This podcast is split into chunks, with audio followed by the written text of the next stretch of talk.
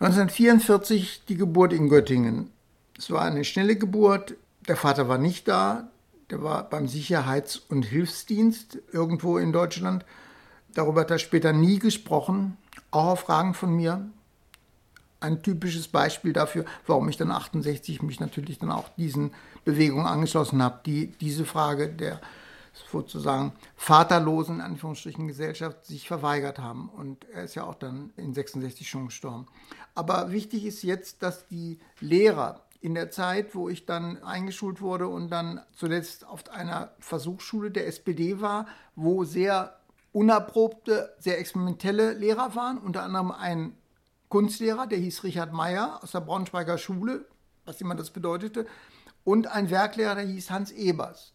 Der hat gemalt, gezeichnet, gebildhauert, aber der Werkunterricht bestand darin, dass er hauptsächlich uns schulte im Gestalten von großen Blöcken, von, die er von Kastanien oder von abgeholzten Bäumen von der, von der Straße oder vom Forst uns da hinstellte und wir konnten uns die auswählen. Da weiß ich, dass ich aus einem ganz großen Lindenstamm, der wirklich so groß war, mindestens 1,60, einen Frauenkopf gemacht habe und ein Freund noch neben mir hat auch so einen ähnlichen Kopf gemacht.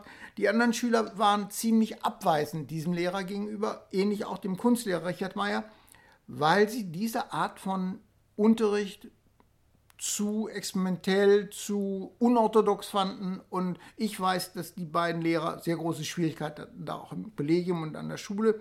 Aber sie haben mir den Weg gewiesen, eigentlich, dass ich dann schon sehr früh auch Maler werden wollte und immer sagte, ich werde Künstler. Und dann in Bibliotheken ging, in der Werkgrundschule abends die Kurse gemacht habe dort und mich für Malerei interessiert habe. Die hannoversche Szene war zu der Zeit so, dass die Kästner Gesellschaft, eine ziemlich anerkannte und mit guten Namen versehene Kunstausstellungsinstitution, viele Kunst zeigte, die gerade up-to-date war. Ob es Pierre Solage war, ob es Jean Dubuffet war, ob es die Engländer Armitage und Chadwick waren. Mein Lehrer Richard Meyer begleitete mich meistens bei der Eröffnung, trank da seinen Rotwein, rauchte seine dicke Gauloise und die ganzen Herren, alle, die da rauchten und sich über Kunst unterhielten, das war für mich eine ganz neue Welt. Nebenbei habe ich aber dann auch Literatur und Kino. Mich interessiert Fotografie auch. Meine Mutter hatte eine alte Korelle aus den 20er Jahren des letzten Jahrhunderts und hat die mir übergeben, dass ich da Filme reinsehen konnte und auch Schwarz-Weiß-Aufnahmen machen konnte und viele Kontakte auch in der Lehrzeit. Die Lehrzeit fängt dann an 1961 bis 64 als Farbenlithograf bei den Günter Wagner Verpackungswerken. Die gibt es, glaube ich, heute nicht mehr. Das war ein, ein großes Fabriksgebäude mit ganz vielen Räumen, wo ich als Lehrer natürlich rumflitzte und Abfälle sammelte und damals schon auch viel äh, Sachen aufnahm und fotografierte. Die machten solche Fischverpackungen wie hier. Die machten von Balsen die Keksdosen. Und da waren Grafiker auch in der Lehre. Und da habe ich das erste Mal auch im Grunde genommen die Sachen kennengelernt, die mit Gestaltung im Sinne einer Kunst nicht für sich, sondern Kunst für was anderes kennengelernt. Wenn man so will, das ist schon Vorläufer von statt La Polar, La Polotre. Und dann habe ich da die Lehre beendet und war aber schon ab Ende der Lehre ganz klar der Meinung, ich muss unbedingt nach Paris, weil in Paris, ich hatte von Giacometti auf der ersten Documenta 64 die Zeichnung von ihm gesehen, die mich so inspiriert haben. Ich zeichne selber auch in so kleinen Büchlein Sachen so aus der hannoverschen Szene. Aber ich kam, glaube ich, nur bis Gotz im Rheinland und da wurde ich gestoppt von der Polizei und dann wieder nach Hannover gebracht. Das heißt, meine Reise nach Paris endete sehr kläglich. Aber später habe ich es dann besser gemacht. Und dann habe ich mich, als ich Gehilfe war, in Braunschweig beworben. In Braunschweig war mein erster Ort für die Studien oder für das Studium der bildenden Künste.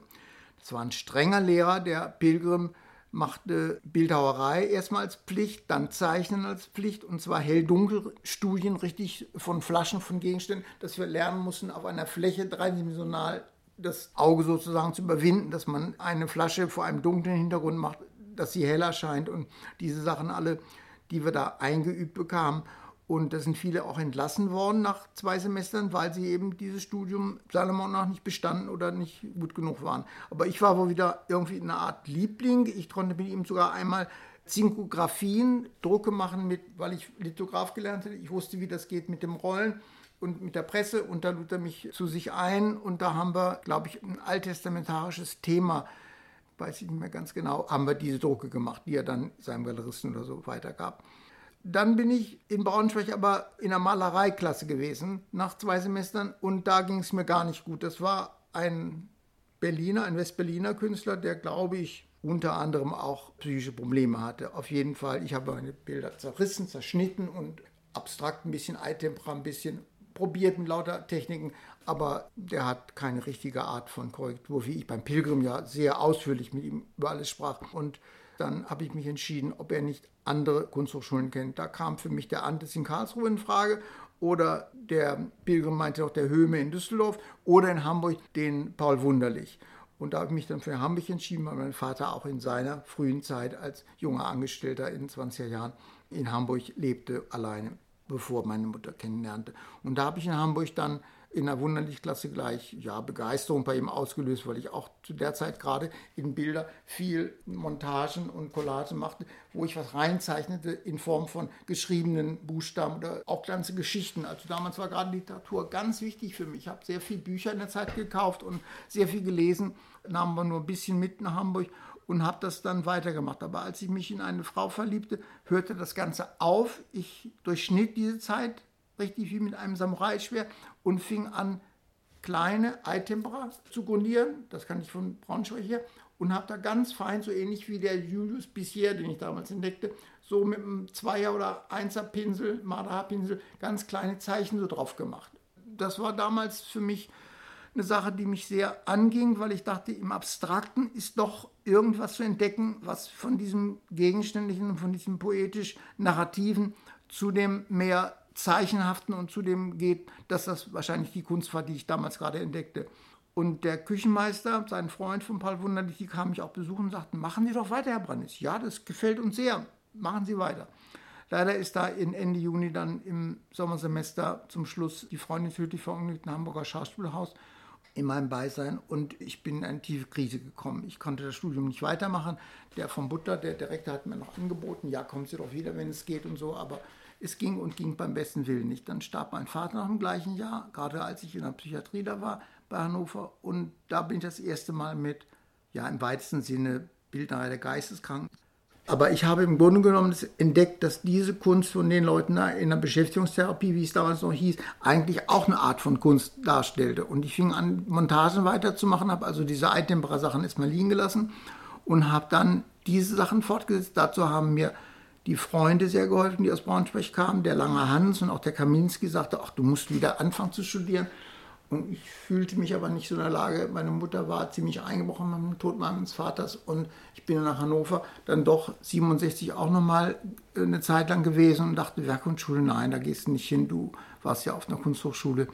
Du musst dann wieder zu guten Leuten gehen. Und dann hat der Kaminski zu mir gesagt, dann schlage ich vor, dass du wenn ich mich 68 dafür stark mache, dass ich da angenommen werde und dann auch in den Aster gehe, dass der Dieter Roth, der vorhat, den hat er irgendwie kennengelernt, weiß ich nicht, nach Düsseldorf als Professor berufen wird. Und der hat dann dort die Professur bekommen für eine Klasse. Und da die Klassen alle verteilt waren, musste ein Professor weggehen. Und der eine Professor hieß Sackenheim. Und der war einer, der der alten gegenständlichen Schule angehörte und der wurde dann entlassen, wie auch immer. Auf jeden Fall, ich weiß nur, dass er kurz danach sich auch das Leben genommen hat. Ob das jetzt mit der Berufung von Dieter Roth zu tun hat, weiß ich nicht. Es war damals auf jeden Fall in Düsseldorf eine Zeit, das war das Jahr der Dokumente 68. Der Ebendorf machte seine Aktion. Es war ganz viel, dass sich im Kunstsein, im Kunstmachen so viel änderte das spürten alle. Das waren meine, einige Studenten nur, die, die unbedingt sagten, ja, wir malen weiter unseren Stiefel. Aber ich merkte, dass insgesamt allein durch Beuys Erscheinung, ja auch durch die Dokumenta schon, dann aber auch in Düsseldorf selbst, wo ich dann öfters war, den Wechsel nach Düsseldorf zu vollziehen, dann für mich klar war. Und dann habe ich eine Mappe gemacht, die ich eigentlich nicht brauchte, aber der Rot hat sich auch gar nicht angeguckt. Aber Beuys hat damals schon gesagt, oh, den möchte ich aber auch haben, aber ich wollte gern zum Rot. Und dann habe ich aber trotzdem Kontakt zu ihm gehabt und bin dann, und jetzt fange ich gleich mit den Sachen an, die ganz wichtig sind, dass 68, 69 die Zeit war, wo Beuys eigentlich als eine Erscheinung in der Kunstwelt ein solches Novum war, in der Art, wie er umging mit sich, mit seiner Kunst, mit dem Raum, mit den Schülern, mit, mit der ganzen Art und Weise, sich auch mit Schülern zu unterhalten, sie ernst zu nehmen, dass ich irgendwie merkte, das ist ja genau eigentlich das, was ich brauche. Ich fragte ihn sehr viele Sachen auch und sagte zu ihm, ja, ich habe was vor, in einer Kirche zu machen, sagen zu Bertus, die ist da nach Kaiserswerth raus. Und ich wollte auch mal Mönch werden. Ich wollte mit 16, 17 äh, weggehen in ein Kloster und äh, Benediktinermönch werden, weil ich wusste, die Benediktiner in Maria Lach machen Kunst und machen ihr Religiöses. Und diese spirituelle, das hat mich eigentlich mein Lebtag nicht losgelassen. Zur gleichen Zeit lernte ich aber in Oberhausen eine Frau kennen, nur vom Sehen her, und dann war die plötzlich in der Mensa und das war die Erinner. Und die habe ich dann in der Mensa so angesprochen, dass sie sich sehr zeigte von meiner Werbung und dann haben wir zusammen eben eine Zeit lang gelebt und haben auch in der Roststraße, wo ich dann wohnte, in Düsseldorf, die Wohnung bezogen. Es war ein Raum, ein großer, und da habe ich Eulogie 1 geplant und Eulogie 2 geplant. Und das waren eigentlich zwei zusammenhängende Sachen. Eulogie ist ein Wort aus der christlichen, als auch, wie ich jetzt rausgelesen habe, aus der islamischen Welt. Das ist also eine Anbetungsform oder eine Gebetsform, die eigentlich als eine Art Wahrnehmung für das gesprochen wird, wo genannt wird, dass man für, für das, was man tut, den Namen des ewig Seienden anspricht, aber im Grunde genommen ihn als Schutz braucht. Als, ist also wie ein Mantra sozusagen äh, für das, was man braucht. Und ich habe dann in der Zeit das erste Mal gemerkt, dass ich ja Gegenstände hatte, die ich dann einfach plötzlich nicht mehr als Gegenstände im Realen, wie sie wirklich waren, sondern dass ich sie als Kunstgegenstände sah. So wie Beuys auch mit seinen Gegenständen gearbeitet. Und dann habe ich da was aufgebaut und habe mich auch so niedergeworfen, wie die, wie die Mönche, wenn sie nach ihrem Noviziat als Mönche dann ihre großes Gelübde machen. Und habe dann auch wo ein bisschen gesprochen. Wichtig ist, dass dieses, glaube ich, Eulogie 1 Eulogie 2 ziemlich im, ja, man kann sagen, in Adaption oder in einer Nähe, in der Verwandtschaft zu dem Eurasienstab von Josef Beuffer. Den habe ich ja in, in, Kassel gesehen. Den zeigte er in der Dokumenta nicht, sondern er zeigte ihn bei Bernd Lohaus, einem Schüler von ihm, in einem Hotel. Das war ein kleines Hotel und da gibt es auch ein Bild, wo ich das neulich gefunden habe, wo ich da stehe und mich mit Leuten unterhalte nach der Aktion. Da war auch Panamarenko vertreten. Auf jeden Fall diese Sachen, die also alle irgendwie mit dem Theater, mit etwas zu tun hat mit der Gegenwärtigkeit des Menschen, nicht losgelöst vom, vom Akt des Malens, sondern dass der Mensch selbst in der Gegenständigkeit, wie er ist, sich selbst als Kunst begreift, die er einbringt in das, was er tut. Das fand ich als einen ganz neuen Schritt. Und dann kam bei Dieter Roth natürlich die experimentalen Drucke aus den Lithopressen auf dem Gang im ersten Stock war sein Atelier und seine Räume. Und dann habe ich Ende des Jahres dann noch in 69 in Aldekerk, das ist in der Nähe von Kevela, auch ein katholischer Ort, seitlich an der holländischen Grenze, habe ich mit erinnert, da müssten wir ein kleines Bändchen noch haben, das müsste bei ihr sein, das habe ich nie mitgenommen, über diese Aktion, wo ich mit einem weißen Mantel gekleidet um diese Kapelle rumgehe und dann an der Tür klopfe, die war natürlich verschlossen, und aber eine Art Monstrieren mache für diese, für diese Kirche, dass sie erhalten bleibt und für Gegenstände, die ich mitgenommen hatte, die ich da verteilt habe. Für mich in Düsseldorf ganz wichtig, in der Nähe von der Roststraße war die Düsseldorfer Synagoge. Und die habe ich mehrfach besucht. Irren hat mir auch eine Kippa genäht, die ich dann aufsitzen musste dort. Und da habe ich mit Rabbiner oft gesprochen. Und ich fand diese Art von Gestaltung des jüdischen Rituals, der jüdischen Gebräuche auch, der Gegenstände, fand ich alle höchst interessant. Und da war mir klar, dass auch diese Gegenstände, wenn man sie nicht in der Synagoge, sondern rausnimmt, woanders in andere Zusammenhänge, können sie zu Kunstobjekten werden. Und da war der Objektcharakter natürlich ganz klar, weil Ars Multiplicata war in Köln eine Riesenausstellung mit Gegenständen, wo man heute noch im Katalog sehen kann, dass diese Gegenstände teilweise so aus dem Alltag, also fast vor Pop schon oder zu Pop hinzielend, benutzt wurden von Künstlern und Künstlerinnen, die mich alle sehr interessierten und ich dann auch selbst so Sachen machte, die also, glaube ich, bis heute noch sehr bestimmt für meinen Kunstbegriff sind. Dann ist ganz wichtig zu sagen, dass die Galerie Konrad Fischer direkt auf dem Weg von der Akademie runter in die Altstadt vorbei, dann an einer Bibliothek, die heute nicht mehr existiert. Da war Konrad Fischer auf der Neuburgstraße und er saß da ganz alleine und kein Mensch war immer da drin. Und ich habe durch die Scheiben geguckt, mir die Nase platt gemacht. Da lief vom Bruce Nauman die ersten Videos aus Amerika, wo er so diese Fontänen, diese, diese Wasser aus dem Mund spuckt und wo er auch andere Sachen macht. Und das fand man natürlich alles ganz interessant. Ja, der Raumbegriff war dann für mich ganz wichtig, dass ich den entdeckte. In der Roststraße habe ich dann auch kleine Aktionen gemacht, aber die sind nicht aufgezeichnet. Und man kann das zusammenfassen, dass eigentlich in der Zeit der Gegenstand Gedanke wird. Das heißt, der Gegenstand wird gedankliche Übersetzung für etwas anderes, was in Kunst dann kommt. Und die Theorie der Dinge fängt da an, sich zu verbreiten in meinem Kopf. Die Dinge hatten alle einen anderen Charakter als in Wirklichkeit. Sie waren für mich also irgendwie losgelöst von der Wirklichkeit. Und dann waren wichtig, dass natürlich Aktionen in der Klasse waren. 69 hatte Diderot eine ganz aktive Phase. Er hatte diese Doris Janne als Frau und machte in Oberkasse ganz viele Sachen da. Da kamen die Sammler auch, habe ich einmal auch für Dorothy Sachen ausgesägt, zusammen mit Irina. Und Roth duzte alle Schüler und wir duzten ihn und wir hatten also ein ganz vertrauliches Verhältnis. Aber Beuys war nach wie vor eine Eminenz, die man natürlich betrachtete. Und Roth hatte Freunde eingeladen, die kamen aus Amerika, George Brecht, Emmett Williams, äh, Robert Fillou aus Frankreich mit seiner Frau. Das heißt, wir hatten auch Kontakt mit diesen Leuten aus dem Kreis, die ja den Kunstbegriff immer wieder den herkömmlichen in Frage stellten und ganz andere Sachen machten. Und wir fragten uns, ja, sind sie denn so anders? Ja, natürlich waren sie anders, weil sie auch ganz anders mit den Dingen umgingen. Der mit Williams machte nur Witze und machte irgendwelche komischen Reime auf, in Englisch auf Sachen und es war eine sehr illustre Gesellschaft zu der Zeit. Dann hatten wir einen Umzug in die Beuys-Klasse. Dieter Roth sagte, ich möchte, weil einer in der Dieter Roth-Klasse war ganz besonders politisch. Der war damals schon so ein bisschen, ob er von der DDR bezahlt war, weiß ich nicht, auf jeden Fall sehr äh, DDR fixiert.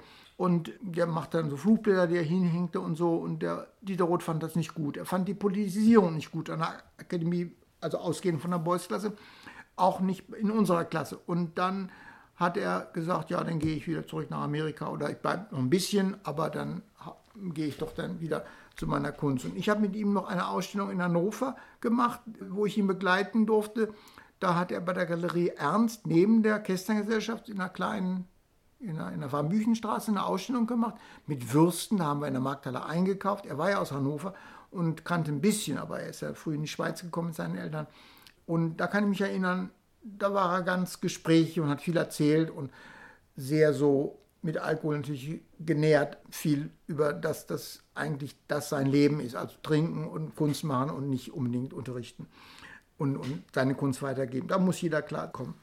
Und zu der Zeit bin ich dann sehr viel auch draußen gewesen und habe in der Nähe vom Grafenberger Wald, also da, wo die Klinik ist. Ich wusste, dass der Beuys ja auch eine Zeit lang für gut hielt, wenn man in einer Klinik bei psychisch Kranken guckt, was die machen, sich mit dem beschäftigt, die die Art und Weise ihres Seins also versteht. Und da ich ja nun das gerade zwei Jahre hinter mir hatte mit den ganzen Kliniken, weiß ich genau, dass mich das auf der einen Seite angezogen hat, aber auch abgestoßen hat, weil ich immer mit diesem rheinischen Dialekt auch noch nicht so klar kam. Und da habe ich mit der Rinner dann mal eine Wanderung gemacht im Grafenberger Wald in der Nähe von der Klinik und da habe ich eine Gewehrtasche leer gefunden mit abschraubbaren Oberteil und die hatte so eine Form, so und unten, wo Halterungen sind für den Griff. Und da habe ich gesagt, ach, da mache ich ein Instrument rein. Und dann war mir klar, weil ich früher mal Cello gespielt hatte in der Lehrzeit und geübt hatte, dass ich dann ein Instrument mache. Und ich nannte dieses Instrument ein bisschen holländisch Diedelboom. Diedelboom war ein Instrument, wo, wo ich vier Cello-Seiten und eine Geigenseite, also fünf Seiten drauf spannen wollte. Und der Habler hat mich sehr unterstützt und ich habe dieses Instrument auch relativ schneller Zeit gemacht aus, aus dem Birk, das, das war dann ein Birkenstamm, den er mir gegeben, da habe ich ausgehöhlt, oben eine Fichtendecke und äh, er hat sogar äh, mir geholfen, beim Bogen die, die Haare reinzuziehen und so. Und ich habe dann Konzerte auf dem Gang gemacht und da guckten natürlich der Boys und andere guckten. Das klang wahnsinnig schön da hinten in Nähe von Raum 20, diese Töne. Und da ist dann Fluxus auch für mich ganz wichtig, weil diese Sachen, das ist alles mit Fluxusszene West, das waren alles Begriffe, die ganz neu auftauchten und für einen jungen Menschen wie mich natürlich ganz wichtig waren. Und dann war die Lidl-Woche in 69. Der Immendorf machte ja sehr viel Furore durch seine Aktivitäten, war wahnsinnig aktiv. Fast jeden Tag war er da und machte irgendwas oder die Presse war auch natürlich hinter ihm her und hatte seinen, seinen wie wir sagten, seinen Hofjournalisten, den von Düsseldorfer Nachrichten, der schrieb immer über ihn. Und dann machte er eine Lidl-Woche, die sollte sein, dass wir eine ganze Woche lang lauter Kunst im, im Raum machen, im Gang, in der, in der, Akademie und davor. Und er wollte Leute einladen, er hat Björn Norgard und die Lene, die sollten was machen und er hat auch noch andere Leute eingeladen. Also er hat Leute, die nicht zur Akademie gehörten, eingeladen, die ihn auch unterstützten und die sollten kommen. Aber am ersten Abend war der Raum 20 so voll, Und der war nach 10 noch ganz voll. Und dann kam der Hausmeister und sagte, ja, ich schließe jetzt ab. Der Boy sagte, ach komm, gib mir die Schlüssel, du kriegst einen Kasten Bier. Und damit war es aber nicht getan. Das wurde immer härter und es war dann so, dass die äh, Polizei kam und sagte, das ist Hausfriedensbruch, wenn sie über 0 Uhr, also über 12 da noch sind und so. Und dann wurde die Akademie am nächsten Tag geschlossen. Das war natürlich ein harter Schlag für alle, weil wir so naiv wir waren, damit nicht gerechnet haben. Und während der Akademieschließung habe ich dann vor der Akademie eine Aktion, die sieben Stunden dauerte, der Boys auch in meinem Brief auf meiner Webseite, kann man es lesen. Sieben Stunden habe ich eine ganz dicke Palette, das waren so große Paletten damals. Wahrscheinlich vom Füchschen oder irgendwoher habe ich die geholt und habe dann die mit Tauen versehen und dann auf dem nackten Körper, so wie von Ilja Repin das Bild, die Wolga-Schlepper, habe ich das geschleppt, geschleppt und habe dann um die Akademie dreimal rumgezogen. Ich wusste, dass das Wort drei, also eine heilige Zahl ist, und dass um einen Ort herum dreimal gehen, also dem Ort eine bestimmte Weihe gibt, dass eben ein, ein Ort ist, den man eigentlich nicht anrühren darf, auch nicht schließen darf. Das war für mich ja undenkbar überhaupt, die Schließung. Und dann haben wir viel diskutiert da oben und immer wieder ging es um den erweiterten Kunstbegriff und um die Diskussionen, die in Raum 20 jetzt nicht mehr stattfanden, sondern draußen stattfanden. Und da war eine Aktion, die kann ich mich erinnern, der Issi, das war glaube ich ein Belgier, ja, der hatte den James de Byers eingeladen, auch wieder ein Freund von Beuys. Der Beuys hatte ja sehr viele, die ihn unterstützten, auch mit der Akademieschließung. Und der hatte ein rotes Tuch mitgebracht mit so kopfgroßen Löchern drin und da sind wir alle runtergestückt. Da haben wir auf einen Nachmittag dann alle drunter gesessen und der James Lee Byers damals immer mit Brille und mit einem Hut und so, wie so ein Magier ist er rumgegangen mit dem Stock und hat uns so ein bisschen dirigiert, dass wir da richtig sitzen sollten. Praktisch eine, eine Open-Air-Aktion. Wir haben eine Aktion, mal Erinner und ich haben im Eingang, oberhalb der Eingangstür, da habe ich so ein Zeichen gemacht, wie zu Punkten haben wir oben auf einer hohen Leiter stehen, weiß ich noch, haben Sachen gemacht, natürlich immer auch mit Sprache dazu, dass wir gesagt haben, was wir machen und warum wir das machen. Das hat aber einen Bezug auch zum, zum Jüdischen irgendwie. Das sind diese mystischen Punkte, die im Leben von einem Menschen eine Rolle spielen. Wenn er die bevorzugt beachtet, dann gelingt ihm vieles oder so. Auf jeden Fall, ich habe das irgendwie aus der Kabbala, jedenfalls irgendwo her. Und da fand ich das mit dem Fenster oben in der, in der Akademie-Eingang, fand ich sinnvoll. Da haben wir mit Schnüren, die Knoten hatten, und die haben wir unten mit einer dicken Hefepaste, also Hefe mit Wasser, ist wie ein Klebstoff, auf den Boden gemacht. Und haben dem Jörg gesagt, wir haben die Lidl-Woche begonnen, indem wir so eine Aktion machen. Die haben wir da gestartet. Die wurde aber leider zerstört von Höme-Schülern, die alle später Professoren in Münster wurden, was mich wundert. Solche wirklichen Schweine, wo wir dann gesagt haben, ihr habt das zerstört, warum habt ihr das gemacht und so. Der Kuhner war einer und der andere hieß Zählmann, glaube ich. Und die haben einfach da reingetreten, weil sie das nicht wollten. Die wollten einfach nicht, dass Boy-Schüler den Eingang sozusagen blockieren durch diese Sache. In der Zeit ist aber gleichsam für mich auf der stillen Seite auch, dass ich in der Rossstraße viel darüber nachgedacht habe, was ist La Polar und was ist La Polotre. Wenn Kunst La Polotre heißt, dann ist dieses weg vom persönlich individuellen ja auch eine Kunst, die darauf zielt, die Gesellschaft zu verändern. Also ist es eine gesellschaftliche Kunst. Dann muss sie sich auch beziehen auf die Leute, die über Gesellschaft nachgedacht haben. Da fiel einem natürlich über Warner den Philosophieprofessor Hegel ein. Dann habe ich selbst den Marx, den jungen Marx gelesen und auch den Bakunin parallel dazu, den Max Stirner gelesen, Rosa Luxemburg gelesen und auch diesen Auguste Sushi, einen Anarchisten hat mich alles sehr interessiert, diese Zusammenhänge zu sehen, auf dem Hintergrund dessen, dass es in Düsseldorf ja zu der Zeit wahnsinnig rumorte. Und ich wollte ein bisschen auch, weil das fehlte eigentlich an der Akademie, eine Politologie, eine Soziologie oder ein Studium, weil es keine Universität an der Stadt gab, sondern nur hätte ich nach Köln müssen. Aber so weit war ich noch nicht. Aber das kommt dann später noch dazu. Dann kommt das Jahr 69, 70. Da ist dann schon wieder ein Aktionsjahr, wo viel passiert. Da haben Irina und ich ein Plakat gemacht wir dachten, dass diese Akademieschließung und dieser ganze Wirbel um, um Beuys und die Art der Ablehnung auch, die fuhren teilweise von der normalen Bevölkerung in Düsseldorf, dass wir einfach ein Plakat machen, Karneval findet nicht statt. Und da haben wir eine, eine Werbung, habe ich eine Werbung gezeichnet auf eine Lithoplatte von einer italienischen Puderdose, wo eine Frau ein Baby pudert und darüber geschrieben, Karneval findet nicht statt. Und das haben wir plakatiert in Düsseldorf. Und zwar in der Hauptstraße, da auf dem Turm, da war eine Boutique drin. Was da jetzt drin ist, weiß ich nicht. Da war so ein im Fachwerkhaus und da passte es genau in die Mitte rein. Es war auf jeden Fall noch in den 80er Jahren, oder wann ich mal da war, war das dann noch zu sehen. Und dann haben wir weiter immer Diskussionen natürlich in dem Raum 20 geführt. Dann der Warnach. Der Warnach, Professor Walter Warnach war ein sehr entschiedener Befürworter dieser ganzen Beuschen Entwicklung, hat ihn auch sehr gestützt und hat in Philosophie immer davor gewarnt, dass wir nicht zu radikal werden sollen. Er kannte das ja, weil er Faschismus erlebt hat und im Krieg war und er ist einer der ersten der Nachkriegszeit mit ein paar Leuten sowas ähnliches wie eine liberale Zeitschrift herausgegeben haben und mit dem Werner von Trotzow-Solz auch jemanden hatten, die also Konzentrationslagererfahrung hat. Und der Werner war einer, der im Grunde genommen beruhigte, aber er hat auch dafür eigentlich sich eingesetzt, dass wir uns theoretisch sachkundig machen sollten, dass wir wissen sollen, dass wir nichts geschenkt kriegen, dass es eine Zeit ist von heftiger Konfrontation. Die Rheinspost und die ganzen Zeitungen der rechten Leute waren natürlich gar nicht auf unserer Seite, sondern wir wussten ganz, dass, dass es ein harter Kampf wird. Aber das war alles 1970 noch so in so einem anarchischen Spiel von Lust, von Kraft, von Verliebtsein in die Zustände, weil es eben ganz anders war. Und da habe ich eine Aktion gemacht, die ist Pasicola hat kein Eis. Das war so, eine, so ein Hund, den ich selber gebastelt habe aus Styropor und überzogen habe in einem alten Mantel von mir mit so Kunstpelz. Und dann bin ich rausgegangen in den Garten mit der Roststraße und habe gesagt, er hat keine Eis, er hat keine Eis. Und die Leute haben gedacht, der ist verrückt. Und dann habe ich aber gleichzeitig auch ganz wichtig, finde ich, für mich in meiner Entwicklung, das Buch Die Ideengeschichte der sozialen Bewegung, wo die Utopien und Theorien der frühesten Leute des 19. Jahrhunderts drin waren, also der Weitling, dann die Leute, die vor Marx oder fast parallel zu Marx die Geschichte vom evangelischen oder ja, katholisch weniger, die die Sachen aufgezählt haben, die durch die Industrialisierung so viele Probleme bringt. Und das Aufkommen der Gewerkschaften kam ja dazu.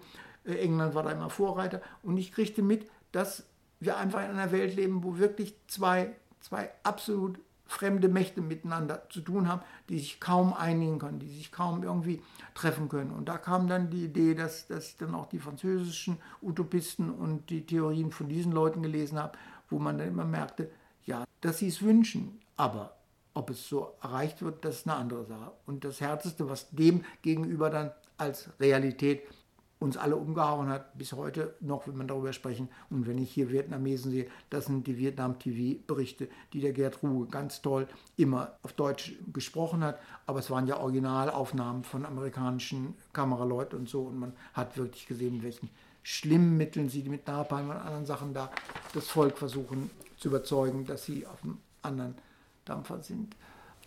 Die Ausstellung jetzt in der Kunsthalle. Die war ja gerade ganz neu. Und da hat der Immendorf gesagt, dass Köln ein Arschloch ist, weil sie den Beuys, den Fostel und viele Leute ausgeschlossen hat. Und ich weiß nur, dass der, dass der Schulze, dieser Bernhard Schulze, dieser Künstler, durch die verschlossene Tür und der Hackenberg, der Kulturzentrum von Köln, stand daneben. Da war ein kleiner, da hat der Schulze den Beuys richtig ins Gesicht gespuckt. Also so ein Kampf war damals zwischen den Kunstfronten. Das müssen Sie sich einfach vorstellen. Das, wie, wie Kinder haben sich benommen teilweise. Aber wir waren natürlich auch in unserem Anarchismus des jetzt erst recht, dass wir dann gesprayt haben. Äh, wir haben auf jeden Fall mit Spray geschrieben, USA ist ASS und wir haben lauter Sachen an die Wände gesprayt mit schwarzen Sprayflaschen. Und der Immendorf ist, glaube ich, eine ganze Nacht im Knast in Köln gewesen. Und wir sind aber dann mit dem Auto weggefahren mit der Chris und noch dem Güldenburg und so. Also es war gerade das Büro Olympia gegründet in der Neubruchstraße und da war diese Aktion in, in Köln. Ja, jetzt bin ich bei Büro Olympia in Neubruchstraße. Dann hatten wir einen kleinen Laden neben, neben Konrad Fischer. Na, das war nach Lidl von Immendorf irgendwie eine Idee. Das hat mit den Olympischen Spielen auch zu tun, die 72 sein sollten. Die zu boykottieren, ihm Sinn machte. Warum, das kann ich nicht sagen. Auf jeden Fall. Und Christian Büldenburg, das war ein Schüler von Jörg Immendorf, und Nils Schelens. Wir waren fünf Leute. Das war erstmal nur ein Raum im Sinne eines ganz anderen Raumbegriffs, dass wir da sowohl einen Tresen hatten, wo die RPK und Bücher hinstellten, das Schaufenster als Kunst nahmen, dass wir da politische Kunst zeigten und hinten war ein Versammlungsraum, wo die von Mietwucher Betroffenen sich, sich treffen konnten und wurden diskutiert. Da war unter anderem auch der Fotograf Tibor Pastori. Es war zu der Zeit eigentlich eine sehr pure Zeit des politischen, klaren Auseinandersetzungskurses, dass so an der Akademie das nicht weitergeht. Gut. Es war zu der Zeit schon, dass ich spürte, dass er eine sehr starke, ja nicht autoritäre, aber doch eine sehr stark so eine Führungsperson so in Büro Olympia war. Es waren Diskussionen da und er sagte mal, wir schreiben ein Protokoll und so. Also es war schon so ein bisschen in Anführungsstrichen ZK ähnlich und ich habe das irgendwie so nicht toll gefunden. Ich habe dann Marktschulung initiiert bei uns zu Hause in der Roststraße und RPK haben wir verkauft, das ist die Rote Pressekorrespondenz. Das war von der Roten Zelle Germanistik, Rote Zelle Soz, Soziologie. Das waren die roten Zellen hier in der Westberliner FU. Und die machten eine Zeitschrift. Und die waren teilweise ja, interessiert am Unterwandern der Uni und auch andere Inhalte lehren. Und das war alles irgendwie ziemlich in Aufruhr begriffen und wir verkauften die und wir hatten mit zwei Schülern Kontakt, die an einem Düsseldorfer Gymnasium diese Zeitschrift auch verkaufen wollten. Und wir haben auch andere Bücher da verkauft von Kral, vom Frankfurter SDS und dann vom März Verlag, den es leider nicht mehr gibt. Nicht nur diese sechs Report-Bücher, sondern auch andere Bücher. Und wir haben gemerkt, dass wir als Rote Tele Kunst, die wir dann gegründet haben, auch an der Akademie in 70 uns stärker gegen die Realität, nämlich zum Beispiel Exmittierung. Damals waren sehr viele Hausbesitzungen, aber es waren auch Besetzungen von ganz einfachen Leuten. Da war zum Beispiel in einem Haus eines Friseurmeisters, was ihm gehörte, in Flingern, eine Frau, die war zwischen 80 und 90 bestimmt und hatte, glaube ich, zwei Enkel oder so, die waren in der Wohnung drin, die stiefen da. Und dann sagte er einfach, die Miete wird erhöht um 300 Prozent oder so. Und dann haben wir uns da angekettet und dann kam die Polizei und hat uns zusammengeschlagen und da haben wir das erste Mal gemerkt, was für eine Realität eigentlich in diesen Kämpfen überhaupt ist, wenn man sich wirklich mit diesen Leuten solidarisiert und sich dafür einsetzt. Das war ja so nicht klar. Bei Demos, da geht man so mit Transparenten und Schildern, aber in solchen Kampfsituationen waren wir gar nicht erprobt und wussten gar nicht, uns zu verhalten. Aber da hatten wir einen sehr guten Anwalt, den Henning Hahn am Karlsplatz in Düsseldorf. Der hat uns meistens als Kunst diese Aktion als Kunst, als rote Tele Kunst ausgegeben und dadurch haben wir da kein Bußgeld zahlen. Aber in, was ganz wichtig war im Büro Olympia war, und mit der Frau habe ich mich lange unterhalten, das war eine indianische Frau, Nachkunft von Indianern, aus Amerika war die zu Besuch. Und da haben wir diesen Satz, Indianer sind unsere Freunde. Und den habe ich auch geschrieben an die, an die Scheibe von innen, also dass man es lesen konnte von draußen. Und ein ganzes Fenster gemacht. Beuys hat zu der Zeit die ganze Zeit natürlich daran gearbeitet, dass er seine Free International University machen wollte. Aber nicht da, der konnte das nicht in der Akademie, sondern außerhalb bei Messenhallen hat er auch den, den Böll und glaube ich den, weiß nicht, Mitstreiter gehabt, aber es hat sich auch nicht zerschlagen. Er hat also, ich kann das so sagen, ich glaube in der Zeit, wenn der Beuys das gesehen hätte, dass das an der Akademie nicht schafft, dass einfach zu viel Widersprüche sind auch, sich dann aber mit Leuten zusammentut und ganz im Kleinen, der muss ja nicht gleich eine riesen, riesen Halle mieten, sich anfängt mit einigen Gleichgesinnten und dann werden sicherlich dazugestoßen. Äh, aber das wollte er nicht, das hat er nicht äh, ähm, gepackt oder aus welchen Gründen, ob er zu viel andere Sachen gemacht hat, die er dann ähm, verkauft hat oder war, Räume hatte, wo er Kunst machte, er war ja viel unterwegs immer und äh, er war so, wie er war. Er wollte vieles anstoßen. Er war aber nicht einer, der es so machte, dass es dann auch wirklich wurde, sondern das wurde dann das hätten andere machen müssen, aber da waren wir nicht in der Lage zu. Ich habe einmal, wie ich in Italien damals war, in Milano, einen getroffen, der sich für die Free International FIU interessierte. Der hatte einen kleinen Laden, aber der hat dann auch aufgegeben, auch weil er das nicht finanzieren konnte und so. Also es waren überall kleine, kleine, wie kleine Samen. Dafür waren sie ganz wichtig, sicherlich. Aber sie waren nicht irgendwie, dass sie ein Gegengewicht gegen die Akademie. Das wäre ja sonst wirklich ein Gegengewicht gewesen. Vor allen Dingen mit den Lehren, wenn da Leute sage ich mal, so wie Chomsky oder andere eingeladen worden wären und da mal gesprochen hätten oder gelehrt hätten. Das wäre ganz fantastisch gewesen. Aber das gab es nicht. Wir haben einfach gesagt, hier ist jetzt eine Marx-Schulung. Dann war ein Marx-Kenner aus Frankfurt eingeladen, der hat da ab und zu mal gelesen. Das meiste haben wir dann selber gemacht, indem wir also wirklich die Schulung auch bei uns zu Hause machten. Da kamen dann vier, fünf Studenten von der Akademie, zwei von der Uni aus Köln, und machten da eben bei Marx wirklich richtig, wie man das so unterstricht früher und so, eine Marx-Schulung im Sinne, dass man das kapierte, worum es ihm ging. Das ist klar, dass man Marx natürlich in Bezug auf diese Sachen alle im Kopf haben muss und nicht Blödsinn redet. Und weiß, warum es eben dann wirklich in der Welt so aussah mit dem USA-Imperialismus der ganzen Vietnam-Geschichte.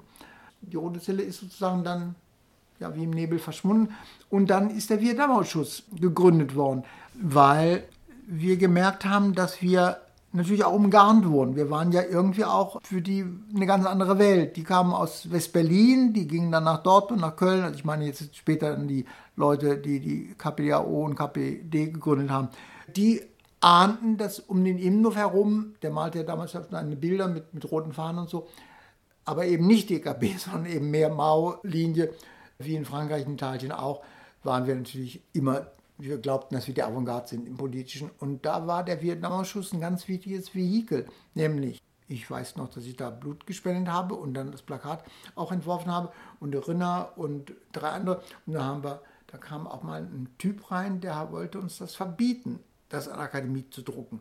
Und da hat der Lorenz, glaube ich, so hieß der Siebdrucker, der war aus der Geigerklasse, gesagt, das ist alles Kunst, das war so ein Süddeutscher. Und da haben wir immer Gott sei Dank, sonst wenn es streng gewesen wäre und die hätten gemerkt, dass wir das für eine Institution drucken und so. Aber die haben wir dann aufgehängt in Düsseldorf, ja, und versteigert auch und haben gesammelt Geld für vietnamesische revolutionäre Wesen, Gesundheit, Rundfunk, Film und so. Die hatten ja lauter solche Abteilungen. Und da war eine große Demo auch in, in Bonn, wo ich einen Film dann da gemacht habe.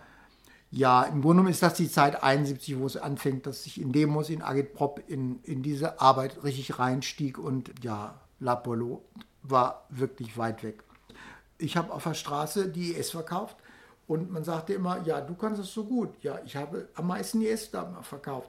Die anderen hatten Schwierigkeiten, aber ich habe die Frauen einfach, wenn sie aus dem Übergang kamen, was sie da gekauft haben, das können sie nicht essen. Ich habe einfach mit denen so gesprochen. Das können sie sich in Hanoi nicht leisten. Das können sie sich auch in Da Nang nicht leisten. Da fliegen nämlich Napalmbomber und so. Ich habe also richtig konfrontiert mit der Wirklichkeit, die in Vietnam ja im Fernsehen zu sehen war. Aber das haben sie geleugnet oder nicht angenommen. Und so war dieses Verkaufen der IS, die Zeitschrift der Liga Idealismus, eine ganz wichtige Verkaufsquelle und gleichzeitig aber auch für mich ganz wichtig, dass ich mit Leuten in Kontakt kam. Also jetzt nicht nur von der Kunstakademie Leute, die aus der Kunstwelt, sondern Leute wie Sie oder andere, die da was einkauften und dann eben für mich Leute waren, denen man schon irgendwie ein bisschen den Kopf waschen musste in Richtung, ja, die Welt sieht auch anders auf anderen Teilen des Globus aus. Wir haben also weniger an die Leute gedacht, sie sagen wir mal, zu erziehen zu einem anderen Kunstbegriff oder den erwarteten Kunstbegriff im Sinne, der Beuys hat ihn ja auch nicht weiterentwickelt, außer dass er eben seine Sachen gemacht hat. Aber ihn sozusagen zu praktizieren, ist jedem einzelnen Künstlerin und Künstler selbst überlassen. Ich glaube, das ist der große Hingefuß. Auch die Kritik. Es ist keine Schule daraus geworden. Man kann nicht sagen, wie die Düsseldorfer Malerschule damals im 19. Jahrhundert mit Hasenclever und denen. Es ist kein Stil geworden, wo man sagen kann, oder, oder eine Musikschule, sagen wir mal, in bestimmten Sachen mit Klavier oder so. Nein, es ist eher ein Denken. Ich würde sagen, eine ganz frühe Satzform mit der Gegenstand wird Gedanke den muss man richtig sich auf der Zunge zergehen lassen. Der hat ja ganz viel Sprengkraft. In der Zeit 71, das muss bei Erinner so 71, 72, da hatte sie ja, glaube ich, bei Warner das erste Staatsexamen gemacht. Sie brauchte aber ein zweites Staatsexamen, um Studienrätin zu werden, was sie irgendwie vorhatte. Da hat sie in Uni Köln die vergleichende Religionswissenschaften belegt und in der Uni Bonn die chinesische Kunstgeschichte. Und beides Mal bin ich mitgegangen, weil mich das natürlich interessierte. Da weiß ich, dass ich mich beim Preußer Menschen das erste Mal mit ihm hinterher eingelassen habe, was dem Buddhismus sei. Und er sagte, ich kann das nicht sagen. Das, das müssen Sie selbst rauskriegen. Also der war, ob er nun praktizierender äh, Buddhist auf jeden Fall, er sagte irgendwie, das ist was ganz anderes wie katholisch, evangelisch und jüdisch. Das ist eben, eben auch nicht unbedingt eine Religion, aber er war natürlich vielleicht eine Religionswissenschaft. Aber er sagte, es ist was, was man begreifen muss, wenn man dabei ist. Wenn man dann sitzt, also da habe ich das erste Mal von, von Vipassana gehört, von, von Meditation, von Klöstern in Indien. Ja, und dann bin ich 72 an die Schule gekommen. Das ist ein ganz großer Sprung. Das war so, dass 72 die Rinne im Aster war. Sie kam abends nach Hause und sie sagte, du musst morgen zum Komedium. Ich sage, wieso denn? Ja, da ist eine Stelle frei als Kunstlehrer. Oh, habe ich mich gefreut. Das ist ja was ganz Fantastisches. Als Junge mit zehn oder elf Jahren habe ich ja auch mal Lehrer gespielt, aber dass ich dann richtig da vor der Klasse stehen sollte, naja, und dann bin ich da hingegangen und das war das alte Comenius-Gymnasium noch. Dann war ein Neubau in, in Bau und der wurde dann fertig in dem Jahr, im Herbst, als das Schuljahr begann. Und das war ein alter DDR-Lehrer. Also ein Lehrer aus der DDR, der aber kritisch der DDR war und ausgeflogen ist und ähm, SPD-Mitglied war. Und der sprach so berlinisch, heute denke ich immer noch dran. machen Sie mir nicht so viel rum, machen Sie es im Unterricht, dass das gut ist und nicht so laut und so, hat er bei mir geredet, auf berlinischer Art. Das war ganz gut bei ihm. So, und in der Schule war natürlich alles im Argen. Da gab es weder einen Keller für Schüler, weder einen äh, Raum für die, wie ist denn die Schülermitverwaltung, kein habe ich einen Raum erstritten, habe da den ausmalen lassen. Dann haben wir in der Aula Konzerte in der fünften Klasse gemacht mit selbstgebauten Instrumenten, also so Cage-ähnlichen Instrumenten. Dann haben wir Ausstellungen im Vorraum gemacht. Der Hausmeister war immer dagegen, fand das immer fürchterlich, dass ich da die Leiter und, und, und die Dämmplatten genommen habe. Und ich habe in der 11., 12. Klasse auch ein Gartenprojekt zwei Jahre gemacht. Und dann war da die Aktion nochmal, da war ich schon in der Schule, auf dem Schauspieler Vorplatz von der Mietersolidarität. Da hat der Innendorf gesagt, baut euch die Häuser selber. Also wenn ihr rausfliegt aus Wohnung, sollt ihr selbst euch kleine Häuschen bauen. Also war natürlich symbolisch mehr. Und da haben wir auf dem Schauspieler Vorplatz lauter kleine Bütchen gemacht und haben da auch gesessen und wir haben praktisch den Platz besetzt und haben da für die Mietersolidarität Düsseldorf und auch haben wir so einen fünfzackigen Stern gemacht und so. Ja, und dann haben wir eine Hausbesetzung am Fürstenwall gemacht. Und da haben wir richtig Kloppe gekriegt, richtig Zähne sind rausgeflogen und so, weil wir da eben Transparente gehangen haben. Ja, zum Kunstunterricht kann ich insgesamt nur sagen, dass ich meistens den Kunstunterricht immer als Kunst gemacht habe. Ich habe mir gesagt, es ist wie eine Show. Man geht in eine Klasse, die schreien und schreien und schreien die Kinder und, und werfen mit, mit irgendwelchen Kreiden oder so zu einem. Und ich sage, stopp, wir gehen raus, treffen uns zum Fußballspiel. Oh, toll, alle zum Fußball. Ich sage, nein, vorher malt jeder ein Trikot. Und dann mussten sie alle ein Trikot malen. Ja, und in den oberen Klassen habe ich natürlich sehr viel Wert darauf gelegt, dass sie die Sprachen der Kunst durchgenommen habe, also die ganze Entwicklung von Gombrich, seiner Kunstgeschichte. Und da war die Ausstellung Junggesellenmaschine von Harald Seemann im Kunstverein in Düsseldorf da beim Van Harten. Und da habe ich sehr viel mit Schülern darüber gesprochen, was Kunst ist und was auch gesellschaftlich ist, weil es eben da schon sehr queere, sagt man heute, Leute gab, die eben als äh, Homosexuelle oder als, als Kriminelle auch teilweise diese Maschinen bauten und Sachen machten. Und ich machte auch im Abi nicht halt vor diesen Sachen, dass ich äh, sagte zum Beispiel Impressionismus, dann machen wir einen Abi-Impressionismus. Das heißt, wir stellen, äh, der hat eine Jugoslawin, eine Japanerin und die Doris war ein Deutscher. Die drei machten also drei Vorschläge, wie man das, den Impressionismus einteilen kann. Also von Seurat über Monet, die Seeblumen, bis hin zu den ersten Phasen von Manet, die Nana oder so. Und da habe ich eine eigene Farbenlehre entwickelt und den mussten sie dann im Abi sozusagen vertreten als ihre eigene Theorie. Haben sie natürlich ganz gut gemacht. Und gleichzeitig war ganz wichtig für mich, dass 74 erschien von Werner Hofmann, dem Kunsthallendirektor in Hamburg, das Buch Das irdische Paradies. Das sind natürlich auch kunstgeschichtlich, kunstwissenschaftliche Werke, die ich verschlungen habe, weil da ist der Gustave Courbet, den ich vorher schon kannte, ganz wichtig drin, der auch ein Revolutionär war und normalerweise so anders war wie alle zu der Zeit, dass ich das dann auch oft reingenommen habe. Und habe ich ihn deckweise noch und noch besorgt und sollten auch so, so mit, mit Fingern so das Malen lernen. Und mit der 10. Klasse da habe ich das Kunstwerk im Zeitalter seiner technischen Reproduzierbarkeit von Walter Benjamin drangenommen. Aber es ging dann ziemlich schnell dann doch zu Ende, weil nämlich in der Zeit von 72 bis 77 doch wieder außen, außerhalb der Schule wichtig wurde. Irina machte ihre eigenen Sachen, hatte auch eigene Projekte, so ein Afrika-Projekt, mehreren Frauen. Und ich merkte, wie, wie sich irgendwie eine Distanz bei uns auftat, weil die politischen Aktionen, die macht die meistens mit den Leuten von der Liga, Griechenland, Chile, Afrika habe ich als Beispiel. Und dann fuhr ich mit ihr zusammen nach New York zu ihrem Bruder und da machte ich alleine eine Aktion, die hieß Puerto Rico Karton Aktion. Das war eine Puerto Ricanerin, arbeitete bei einem Supermarkt, wo immer Picketline waren draußen. Ich sage, was machen die für Demos? Die machen ganz andere Demos wie in Europa. Die machten so im Kreis so. Und die sagte mir, ja, wir sind für gleiche Bezahlung, die, einen ganz miesen Lohn. Und da habe ich gesagt, und wie sieht es bei dir in der Heimat aus? Und da erzählte sie, dass Puerto Rico nichts anderes ist wie eine kleine Bananenrepublik für. Und es hat mich so erschüttert, was sie alles erzählt hat und dass sie auch äh, Hilfen von der, von der Kirchengemeinde nimmt und Freunde hat, die sie unterstützen. Und da habe ich einen Karton gemacht für diese Leute mit, mit Faust natürlich und habe dann eine Beleuchtung gemacht, irgendwie mit einer Taschenlampe und bin auf dem auf den Bordweg gegangen und habe eine New Yorker Kartonaktion gemacht. Auf dem Bordweg bin ich spazieren gegangen, aber damals noch nicht verhaftet. Und dann habe ich auch Fotos gemacht, Working Class. Und gleichzeitig in der Schule spitzte es sich zu, weil im Jahr 1904, nein, 75 glaube ich, wo das sich eskalierte mit der Roten Armee-Fraktion immer stärker, dass der Holger Mainz gefasst wurde und einsaß in Wittlich. Und dann war ja die Bildzeitung jeden Tag mit diesen fürchterlichen Überschriften, ganz dicken Balken, dass es eigentlich Untermenschen oder eigentlich ja so ähnlich wie in der Nazizeit die die, die, die jüdischen Menschen, die wurden ganz schlimm eigentlich verteufelt, ohne dass sie bestraft waren, dass sie einen Gerichtsprozess hatten. Sie wurden einfach als Untermenschen behandelt. Und da war ein Thema, dass ich zu Holger Mainz im, im Gefängnis eine Solidaritätskampagne machen wollte, neben einem Flugblatt zeigen sollte, dass der hier an der Filmhochschule war in Westberlin, dass der bestimmte Ansichten hatte, die aber dann in diese Richtung gingen, dieser Radikalisierung und auch durchaus Tötung von Menschen mit einbezog, was ich verurteilte.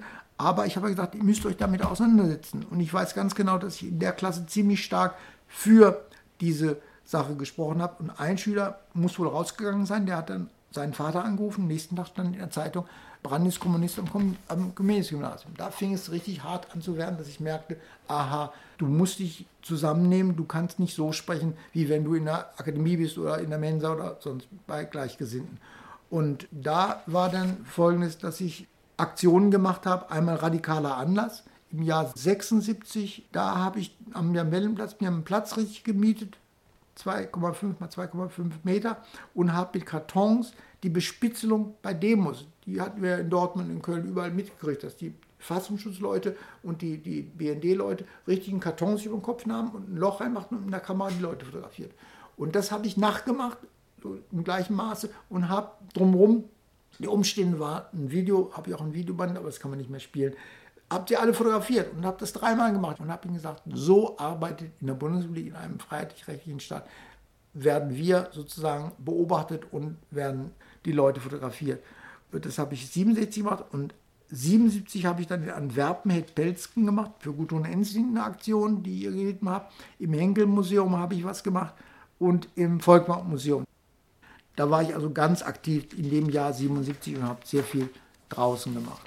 Oder in der Schule noch drin mit Filmen oder eben im Keller und habe geguckt, wie sie den, den Keller da malen und so. Und dann ist dann der Wechsel, dass ich nicht gewartet habe, bis sie mich rausschmeißen, weil ich es ahnte, sondern alleine gekündigt habe. Aus welchem Grunde? Ich habe irgendwo gelesen in der Zeitung, dass die GGK, eine sehr namhafte Werbeagentur in Düsseldorf, da in der Immermannstraße, einen Artdirektor sucht. Artrichter, das war mir nur so ein Begriff, dass es irgendwas mit Kunst zu tun hat.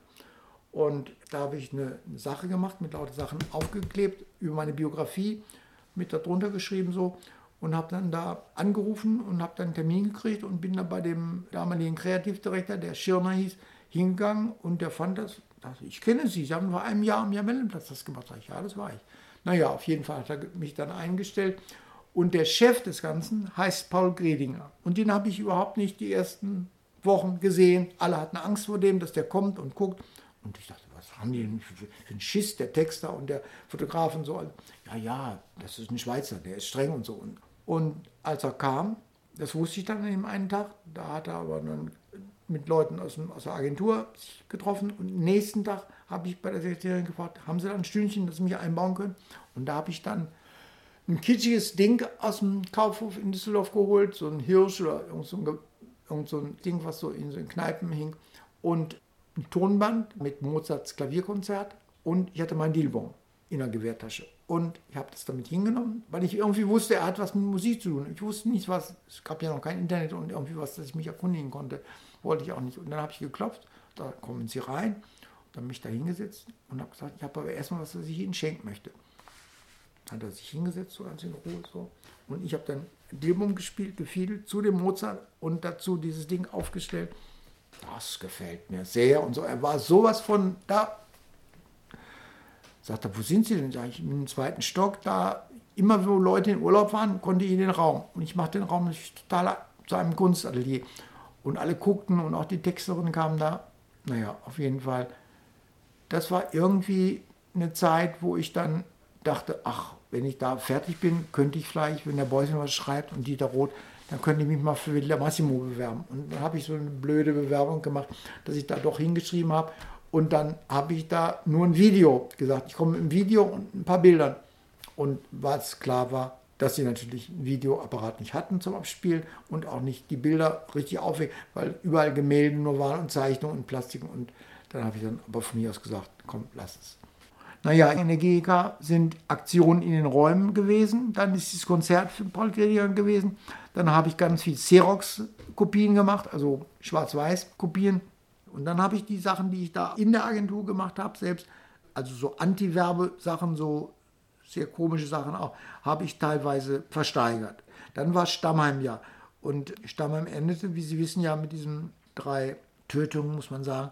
Und danach war ziemlich, ja, bei der ganzen, in Anführungsstrichen, linken Bewegung war Stille und Nachdenken über das, was war das bis dahin. Und so konnte es ja nicht weitergehen. Und da habe ich gedacht, nee, da will ich mich nicht reinmischen, da gehe ich lieber fort und bin aus allen Sachen ausgetreten und alle Sachen habe ich auch gekappt und bin dann nach Milano gegangen. Und der Paul hatte, wie ich nannte immer, der Paul hatte in Milano auch eine GGK, GGK Milano, und da war ein Deutsch-Schweizer aus der italienischen Schweiz, nein, der als Deutsch konnte und Italienisch, und der hat mir dann da ein Hotel besorgt und später habe ich mir dann ein Zimmer besorgt und da habe ich dann mich mit Arte Therapia beschäftigt.